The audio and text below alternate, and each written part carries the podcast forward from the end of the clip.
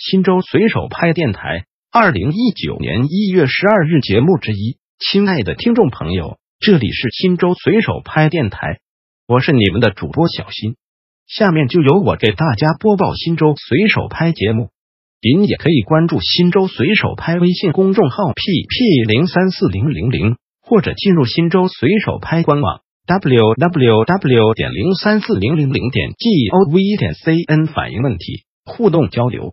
一有拍友反映，波明镇身份证系统迟迟无法登录，办理身份证无法进行，是系统太高级修理不好，还是技术人员技术不过关？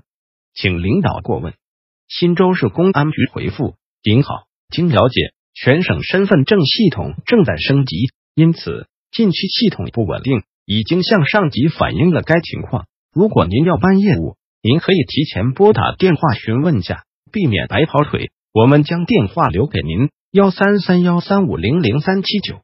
二有拍友反映，请问原平市政府，原平市乡村医生退养后每月能领取多少生活补贴？原平市人民政府回复：感谢您对随手拍的关注。关于您反映的问题，经联系市卫计局调查，答复如下：感谢您对农村卫生工作的关心。按照新州市人民政府办公厅。关于印发新州市加强乡村医生队伍建设实施方案的通知，新政办发二零一五一百五十一号文件精神，符合退养条件的乡村医生给予每人每月一百元的生活补贴，不离等不享受。二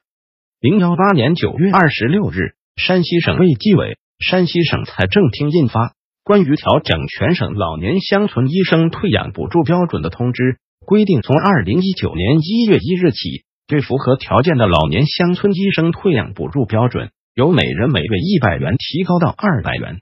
新州随手拍电台本条节目已播送完毕，感谢您的收听，再见。